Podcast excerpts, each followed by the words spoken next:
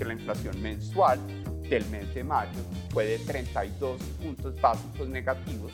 La pandemia del coronavirus y la pandemia del desempleo. No somos un sector pues ajeno a lo que pueda pasar con la economía. El déficit en cuenta corriente se abrió a casi 7%. ¿Cuántas veces ha escuchado un anuncio del gobierno y ha querido entenderlo mejor? ¿Sabe bien cómo invertir en la Bolsa de Valores de Colombia? ¿Entiende cómo la caída de acción puede perjudicar su ahorro pensional o cómo una reunión entre Arabia Saudita y Rusia perjudica en el peso colombiano? Podcast, un espacio de la República para hablar de las decisiones que afectan a su bolsillo y relajarse un rato mientras aprende de los temas que mueven la economía. Con Carlos Rodríguez Salcedo y Lilian Mariño Espinosa. ¿Cómo están? Les damos la bienvenida a este segundo capítulo de podcast. Lili, ¿cómo vas? Hola Carlos y a nuestros 50 fieles oyentes que esperamos que sigan creciendo. Ahí vamos, así va a ser. Hoy les traemos un tema que seguramente les va a gustar, no solo por todo lo que se habla en los mercados, sino por lo que pasará. Carlos, ¿será que el dólar llega a 4 mil pesos este año? Creo que sí, Lili, pero contemos por qué y qué lo llevaría a ese precio y una de las razones va a ser todas las dudas que generan las elecciones en Estados Unidos. We welcome the Republican nominee, President Trump, and the Democratic nominee, Vice President Biden.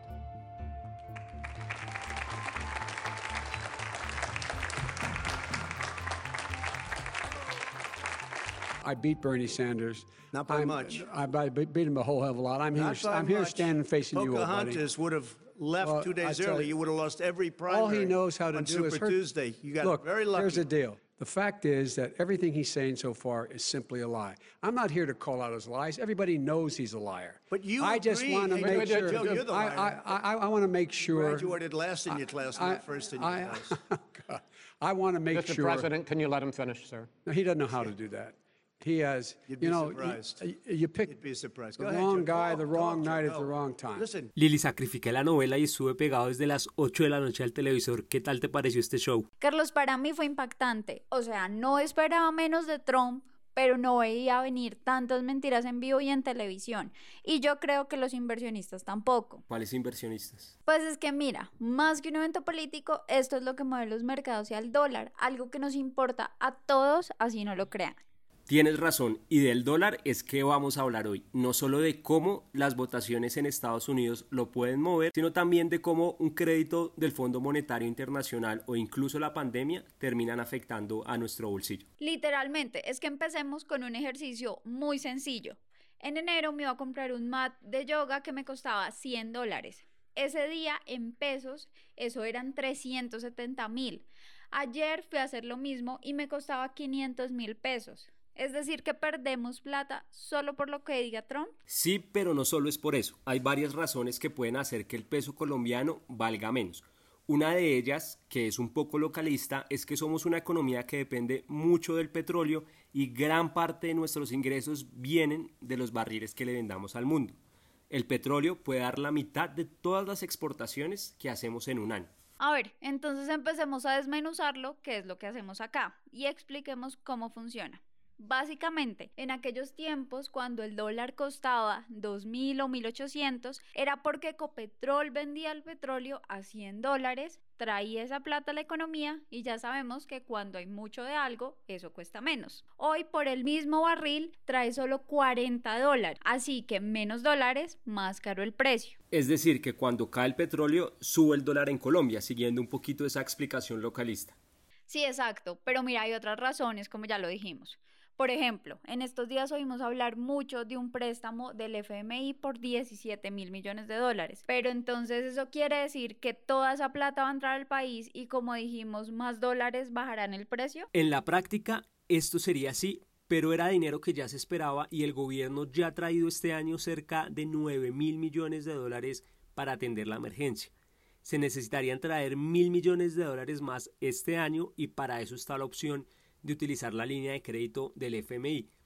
Y hay que aclarar, no es que vayamos a usar los 17 mil millones de dólares, sino que es una cuenta que está abierta para utilizarla cuando se necesite.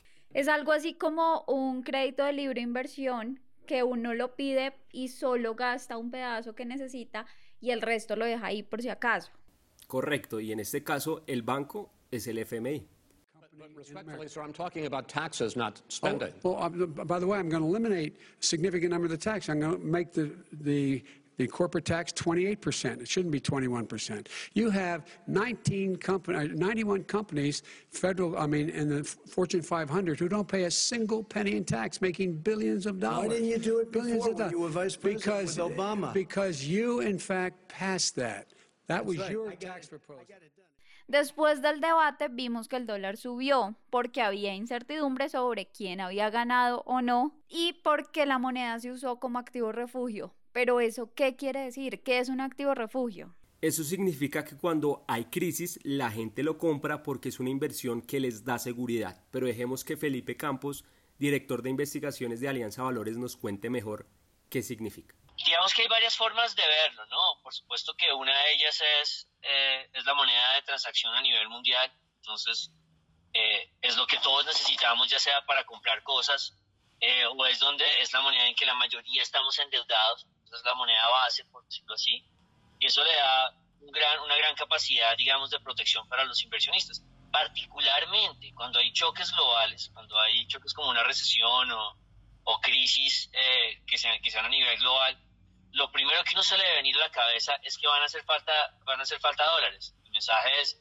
por ejemplo, en una recesión, pues alguien no va a pagar sus deudas, alguien no va a poder eh, manejar, digamos, el, eh, va a poder comprar los productos que le compraba el país A al país B.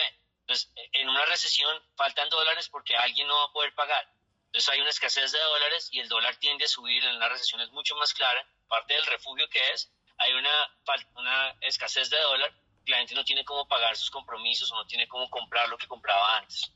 Felipe, hemos oído mucho estos días que el punto fundamental son las elecciones de Estados Unidos. ¿Esto generaría un dólar más fuerte o un dólar más barato dependiendo de quién gane? La mayor volatilidad la, la traería para los mercados un triunfo demócrata por parte de Biden, porque digamos que aunque Biden o, la, o, los demócratas han ofrecido ayudas mucho más grandes para la economía de las que ha ofrecido Trump, que uno pensaría que eso puede ser positivo para estabilizar la economía, hay una gran diferencia entre ellos dos respecto a los mercados. Y Biden ha anunciado que está interesado en aumentar los, en aumentar los impuestos corporativos que Trump bajó, es uno de los elementos que hacen la mayor diferencia. Eso pues Wall Street no le gusta. Entonces mientras la gente en la economía puede pensar que los demócratas pueden ser una buena solución para la recuperación económica, la gente en la bolsa piensa que, Trump eh, va a ser más amigable. Entonces, en, en, entre los dos, eh, seguramente lo, más esperable es que Biden, un, un, triunfo de Biden, generaría volatilidad, aumentaría el, el, precio del dólar y aparte hay un elemento que todo el mundo está discutiendo también y es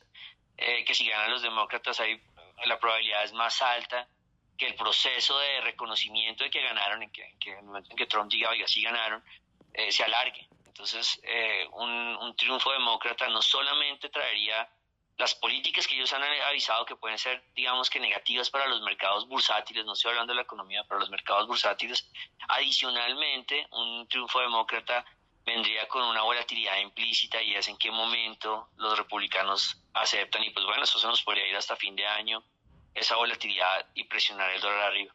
Uy, entonces a diferencia de lo que uno quisiera, es mejor para el bolsillo que gane Trump. Incluso tengo uno de esos datos cocteleros de jueves que respalda esta idea. El dólar subió 4% en promedio después de la victoria de un candidato demócrata frente al alza promedio de 2% cuando han ganado los republicanos.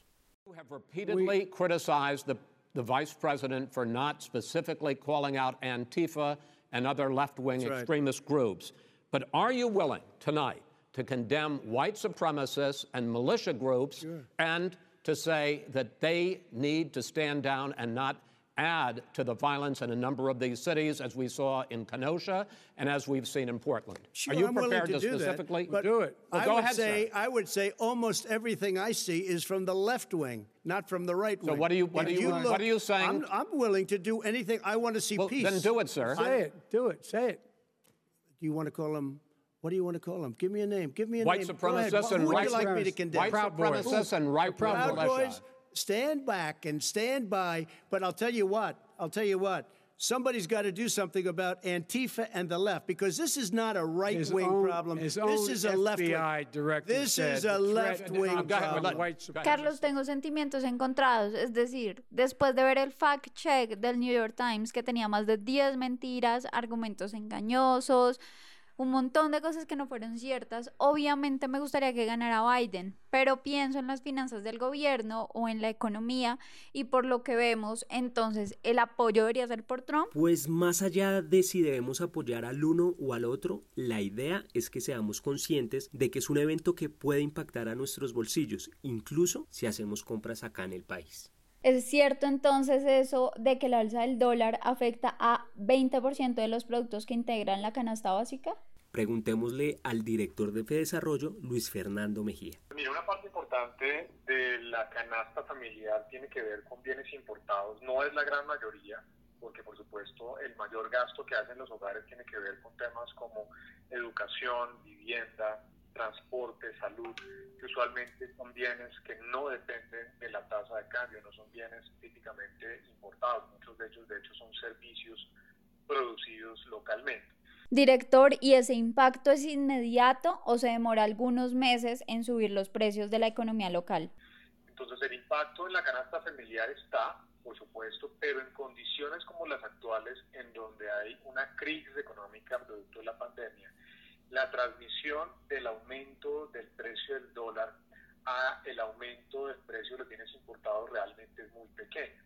Por eso estamos viendo, de hecho, que las cifras de inflación están por debajo incluso del 2%. Así que en esta coyuntura va a ser muy difícil que haya un aumento importante en el costo de los bienes transables, producto de un aumento del precio del dólar que no se puede transmitir porque la demanda está muy débil. Gracias, director. Con esa explicación nos queda un poco más claro cuál puede ser el impacto en los productos que compramos. Carlos, pero antes de irnos yo tengo una duda que no me va a dejar dormir. ¿Por qué llegamos a 4 mil pesos por dólar en marzo? Lili, una respuesta rápida, por dos factores. Primero, la pelea entre Rusia y Arabia Saudita por ver quién ponía más petróleo en el mercado, lo que hizo que los precios del petróleo cayeran y que el dólar subiera. Segundo, el inicio de la pandemia y las cuarentenas que desde marzo ya permitían pronosticar una recesión económica este año, lo que aumentó la sensación de riesgo. Carlos, pero te tengo una buena noticia. A ver, ¿cuál es? Que varios analistas como Felipe apuestan porque no nos vamos a quedar ahí. Es decir, si vamos a volver a 4.000 este año, es probable, pero desde la mitad del próximo año se esperaría que empezáramos un ciclo bajista que nos puede volver por varios años a esos añorados 2.000 o 2.500 con los que era mucho más fácil hacer cuentas. Ojalá así se ve por el bien de nuestros bolsillos. Recuerden que si quieren que hablemos sobre algún tema, nos pueden escribir a nuestros correos crodriguez.com.co o a lmarino arroba larepublica.com.co. Gracias a todos los que se han unido a este espacio. Nos escuchamos la próxima semana.